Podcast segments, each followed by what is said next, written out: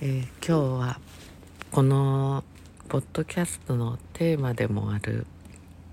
場所の記憶のことを、えーつくづく思うことなどを話してみようと思います。なんか寝起きなので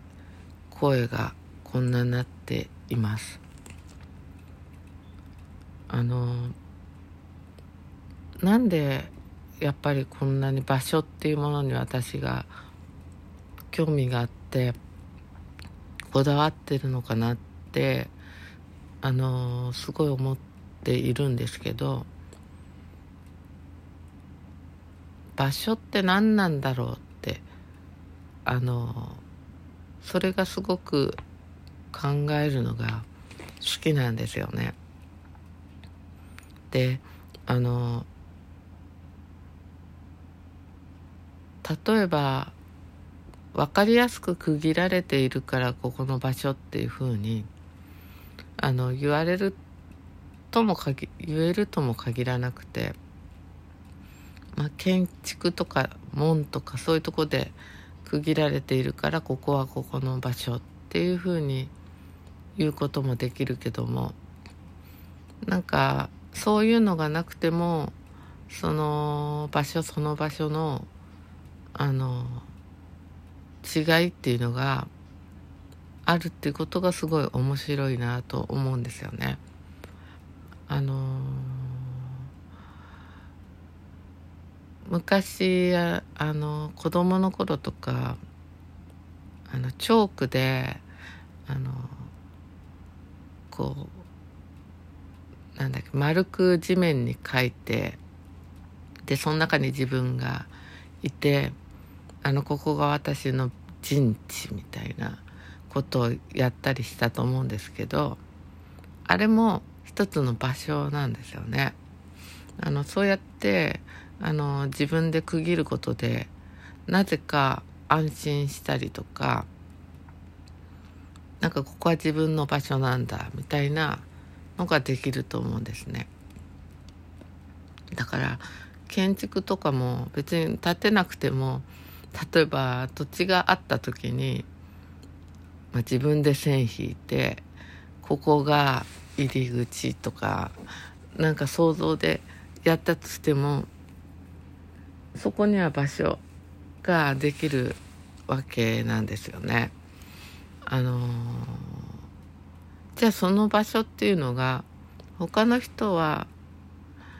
わからないのかっていうことなんです。で例えば線を引いたとしてその線を他の人が見見なかったとしますよね。それでその人の陣地に入ってきたとします。でまああの線を引いた方としてはちょっと入んないでよみたいに風に思うと思うんですけど他の人は何ここ何にもないじゃないっていう感じで入ってくるとします。でそこでその 場所っていうのはその人にとってはどうでもいいところであるけどまあそうじゃない人にとってはあのどうでもよくない自分の場所だったりするっていうこともあるわけですよね。でそのこうまあそれは目に見えないものだけどでもそのその線を引いたことを知らない人がそこに入った時にあれなんか違うっていうことを感じることもあるんではないかっていうふうにも思うんですね。なんか今それで思い出したのが岡本太郎さんがあの沖縄の宇滝っていう聖地に行った時にあのこの何にもなさが素晴らしいとか言って言ったんですよね。で私も宮古島の宇滝を思い出したんですが何にもないんですよね祠とかもないし神社もない神社ではないでもなんかちょっとこう特別感っていうのがあるんですよね。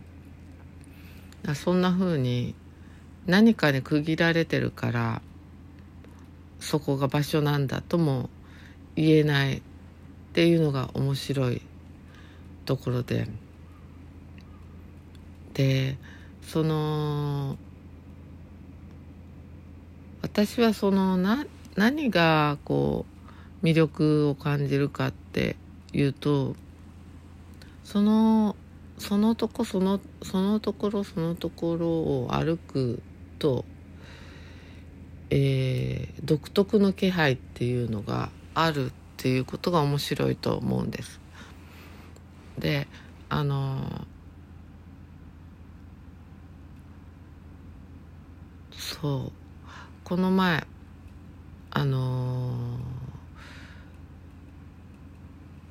そんなにから話すそうかななんかその場所の話をするとキリがないんですけどあのー、もちろんその神社っていうのは色濃くその場所の、えーと、気配を作っていてあの、そこに行くとちょっと違うぞっていうのはあのみんな思うところだと思うんですね。でそういう神社とかは、まあ、大概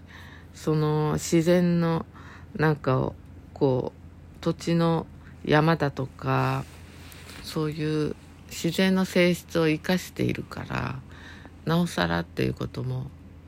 あると思うんですよね。大きな岩とかあと高台にあるとかそれだけで人って気分が変わるしでなんかその自然のこう特別なこう気配のする場所っていうところに初めての人っていうのはその祠みたいなの立てたりしたんだと思うんですよね。でそれがまあ神社っていう形で今も残っているけどもともとは岩だったり木だったり山だったりっていうことがあったりあのまあ日本だったらそういうふうに自然信仰から来たものがあのすごく多いんじゃないかって思うんですね。日本じゃなくてもそうだと思うんですけど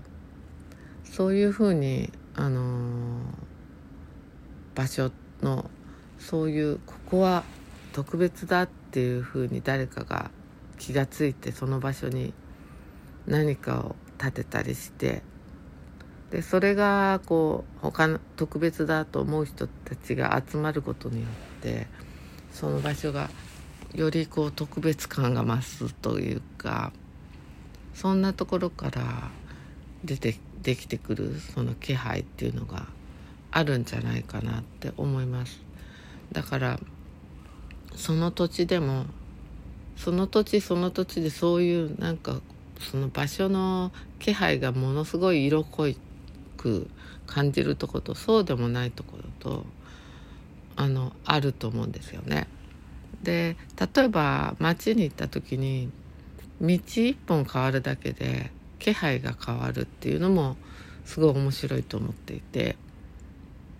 この道は好きだけどこの道はなんか嫌だなとか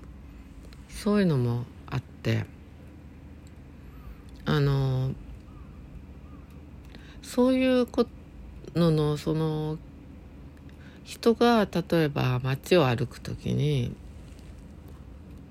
街でもどこでもいいんですけどみんなそういうことを無意識にでも意識的にも感じ取っているわけなんですよね。でそれをあのーまあ、強く感じる人とそうじゃない人はいるかもしれないんですけどでそのある場所に行こうと思った時にそのまあ地図を持って行くわけですけど、まあ、地図を持たない人もいるかもしれないけどまあ一応地図を持っていくとします。でそのここにこのレストランがあってこのデパートがあってとかあの認識するんですけどもでも実は地図で見たようにはあの場所は人は認識してなくてもっと違う感覚がみんなそれぞれ持ってると思うんですね。同じ丸の内に行ったとしてもその人の丸の内と他の人の丸の内じゃ全然違うんだと思うんです。でもまあみんなが共通して持ってるのは丸の内という地図は持つことができてそれはみんなにとって共有のものであって例えば東京駅から丸ビルまであのこうやっていくっていうことがあるとして私はこうやってはつそこにはつけないってことは絶対ないわけです。だからあのそういうふうにみんな共通のあの共通したものっていうのがまあ地図だけどなんかその心その人その人の心にある地図っていうのがもう一つあってそこの違いとかズレとかそういうのがすごい面白いと思っていてそれで前作った雑誌もあのマップっていう雑誌を作ったんです。でそれはその人それその人のなんか心の中での地図をあのー、作るためのなんか情報っていうかなんかそういうものを作ってみたかったっていうのがあるんですよね。そうだからそんな風になんかその気配っていうのかなそれであのまあ分かりやすいのはその名前のある場所なんだけども名前のない場所っていうのの中にもその名前を付ければ特別な場所っていうのがいっぱいあるっていうことをあの私はすごい言いたいなって思ってるんですよね。例えばうちの近くに水道局があってあのすごく気に入ってるんですけどそこがもう昔から。でなんかその水道局っていうのがあのちょっと小高いところの上になんか古い感じのちょっといい感じの建築の建物があってなんかこうちょっとロマネスクの教会みたいなちっちゃなそういう風にも見えたりしてでもその建物には人が住んでなくって夜明かりが灯ってるのを見るとなんかすごい近所にありながらそこはまあ柵柵があるので中に入れないっていうこともあってすごく中に入りたいっていう気持ちがすごいそれを見るとこうムクムク湧いてきてであのー、外から眺めるっていうことをずっともう何十年もしているっていうそういう近くて遠い場所でもあるわけなんです。で最近すごく思ったのがそのそこが本当に気持ちいいんですねあの水道局とその前のえっとちっちゃな公園なんですけどでその公園も特に何にも遊具とかもないんですね。でちっちゃな祠があってそれは、えっと、水道タンクに向かって建てられていてあの昔は何でこんなとこに祠があるんだろうと思ったんですがあの水っていうのはすごい大切なもので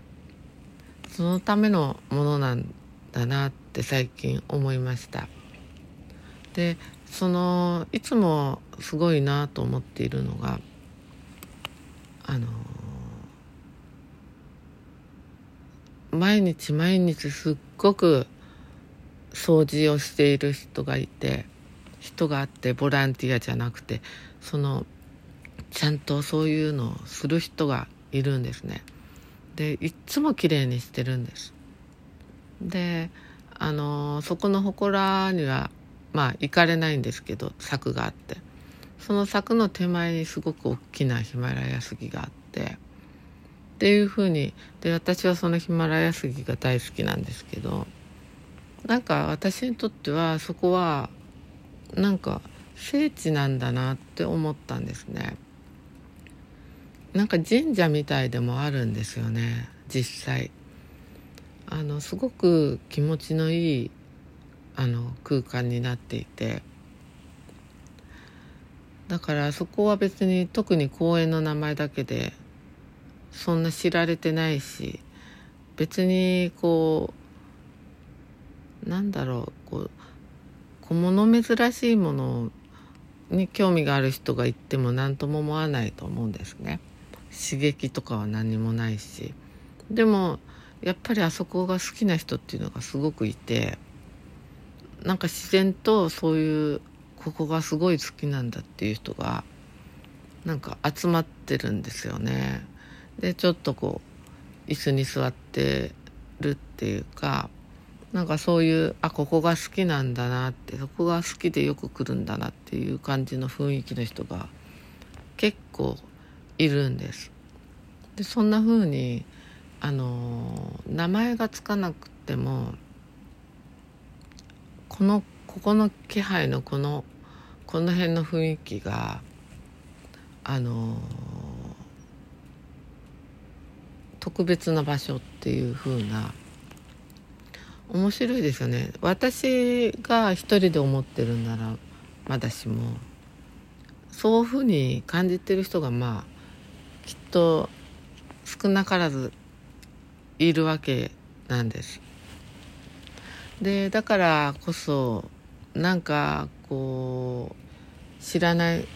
こうあ知らないっていうか街でもなんかあそこのあの辺はちょっと嫌だよねとかそういう話ができたりするんですよね。この辺はいいよねとか。なんかなんかここいいよねとか。あとお店とかも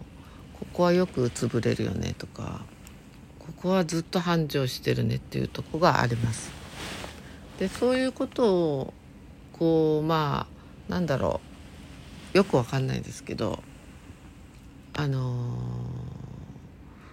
ー、統計学的になのかいろいろ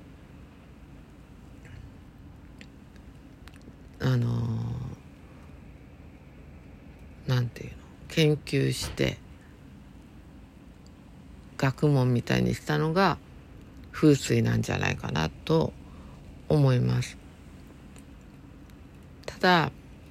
風水でここはこうだからこうだって決められるものじゃ絶対なくて例えばここがすごくいいと言われていてもなんか今日は良くないとかそういうこともあるあるしだから絶対ここがこうだったらいいとかそういうのはないと思うんですよね。だからなんかそのいつもそのこうこう絶対的にここだけはバッバッキーンっていう感じでこう決まってるわけじゃないっていうのもその場所の魅力だと思うんですね。でそれはやっぱり自然の変化とかあのー、そこに来る人とかそういうことでも変わってくると思うんです。なんか最近そのホテルに行くことが結構あるんですけどあのー、ホテルっていうのもすごく面白いとこだと思っていてあのー特にその結構こういいホテルって言われてるようなとこっていうのはすごい目が行き届いているのからかもしれないんですけどそのこう入った瞬間にバッてこう空気があの変わるっていうのがすごい面白いと思うんですよね。でどこもそうこの視覚的にあの建築とかそのデザインされたものがある必ずなんかシンボルみたいなのが置いてあって、まあ、そういう意味でもなんかちょっと神社っぽいなっても思うんですけどそのホテルっていうのは今度はまたあのつくづく感じるのが人が作ってるっていうことなんですよね。でそのホテルをあの運営するにあたってのホテルで働いているいろんな人たちの意識がその場所を作っているっていうことがあるのでそのこうなんかほっとする中入った途端ほっとするとかあのまあいろんなそのホテルの人の視線っていうのもあるんだと思うしそそこに来る人とかいろんな人のまあが作り出している雰囲気あと建築家が作り出している雰囲気とかそういうのが全部合わさった何かなんだと思うんですよね。それがまあ経営者が変わったりとかするたんびにまたなんかちょっと違った雰囲気になっていくとかそういうふうになるんですよね。例えばレストランとかでもあのなんかここのレストラン前美味しかったのにあのどうしちゃったんだろうっていうこととかもあるしなんかこの昨日ちょっとウーバーであのフレッシュネスバーガー頼んだらちょっとすごいどうしちゃったんだろう全部ビチャビチャっていう風になっててまあそれは関係ないといえば関係ないんですけどあのマクドナルドでも、まあ、例えば今日のマクドナルドは美味しいとか今日のフライドポテトはいけてるとか、まあ、特にフライドポテトってすごいあの差がありますよねその時によって。あの美味しい時とそうじゃない時とあのまあだから今日は外れだったとしても別にフレッシュネスバーガー自体が外れとは思わないしあのなんだろうそのあとこう家庭の料理でも今日はすごい美味しくても同じお味噌汁でも美味しくないとかあの同じ材料を使ってるのに味が違うとかそういうこともありますよね。その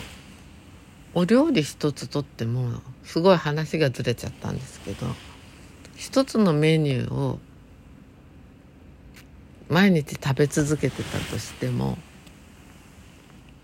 味って絶対違うんですよね。あのそれは材料が違うからってことももちろんあるんですけどその作ってる人の気持ちが